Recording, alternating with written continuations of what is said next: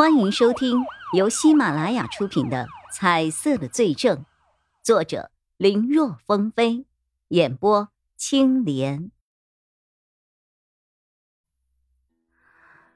后来，我父母癌症在手术之后的确痊愈了，但因那场车祸，我的后脑遭受过撞击，导致记忆力远不如之前。虽然我还想当律师，但是……已经力不从心了。本来这样也没有什么，人嘛，怎么都是活。但谁知道，我父母的病又复发了。为了给他们治病，家里的钱都花光了。实在没有办法，我又去找到了李正义，让他给点钱。没想到。我爸妈，他们，他们竟然……说到这儿，赵念少已经泣不成声了。好半天，在钟灵眼的宽慰之下，慢慢平静了些。不过，我不怪任何人。我知道，这肯定是老天对我的惩罚。谁叫我当年做了伪证呢？这一切，这一切，都是我罪有应得的。伪证？你是说？是的，那起车祸，我做了伪证。面对叶一辉和钟离眼的反应，赵念韶说的很干脆：那天开车的。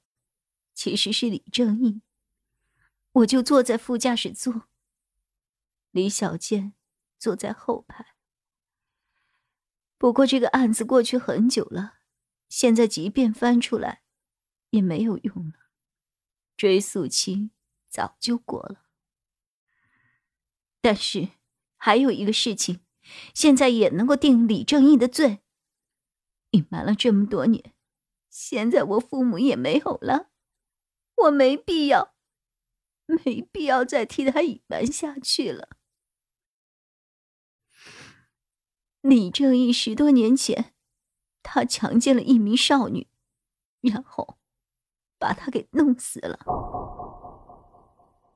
叶一辉和钟离眼闻言满脸震惊，这个料太猛了呀！那天是我去找李正义，想要一些父母的治疗费。结果，碰到他正在处理那个小姑娘的尸体。他把自己和小姑娘有关的一切都抹除掉了，让现场变成了小女孩跳下楼来的样子。李正义威胁我说：“只要我什么都不说，还配合他做不在场的证明，他就会给我钱。”当时我也不知道是怎么想的，我就答应了。在李正义身边工作过一段时间后，他是什么人，我太了解了。这种事情被我撞见，需要的时候肯定会对我好，可一旦事情过去了，肯定会清算我的。他不知道，他的话我已经偷偷录了音，我还偷偷脱下了小女孩的一件内衣，当做证据。这样之后，他即使翻脸不认人，我也有自保的东西。事实证明，我没有想错。要不是我有那两样东西，他早就不知道用什么办法把我也给除掉了。昨天也是，要不是我用那两样东西要挟他，他是不会给我钱的。说到这儿，赵念韶笑了，只是那个笑容很凄凉，最后更是满脸的厌恶。显然，这对于一个立志成为维护正义的法律人的他，竟然不知不觉的活成了自己最深恶痛绝的人。这样的变化，连他自己都嫌弃。这个小女孩叫什么？你知道吗？知道，叫宋念柔。宋宋念柔，宋念柔。听到这个名字，叶一辉和钟离眼腾的一下从床上站了起来，有些不置信的看着他，又问了一遍：“你刚才说他叫什么来着？”宋念柔啊，怎么了？叶一辉和钟离言两人对望了一眼，都看出了彼此眼中深深的震撼。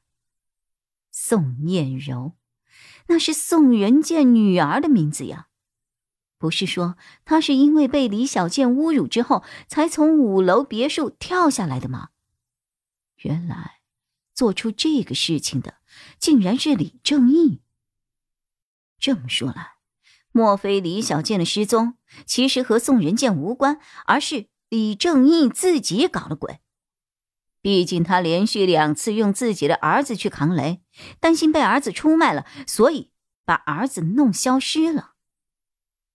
就从李正义的所作所为来看，这样做似乎也不奇怪。录音和那个物证在哪里？叶一辉急忙追问。在一个公园的假山后面，朝左走五步的第一棵树下。公园的地址是。赵念韶给了地址，钟离眼立刻驱车前往，而叶一辉则继续坚守在这儿。不一会儿，钟离眼打来了电话，说找到了。录音他也听了，足够定李正义的罪了。挂了电话之后，钟离眼急忙的赶回了警局，把内衣交给了高逸逸，看看能不能发现什么。而录音则放给了曹永浩听。抓人！曹永浩直接下令。在等抓捕小组赶到的时候，却发现李正义并没有回律所，也没有回家。调取监控之后，发现李正义在给了赵念韶钱之后，就直接去了机场。看架势是想跑路啊！曹永浩急忙联系机场的人。最后，李正义在即将登机的时候被抓获了。这个时候，他们惊讶的发现。李正义竟然还有一个外籍的护照，他竟然利用自己的关系和金钱搞出了一个双重国籍。本集播讲完毕，感谢收听，更多精彩内容请在喜马拉雅搜索“青莲嘚不嘚”。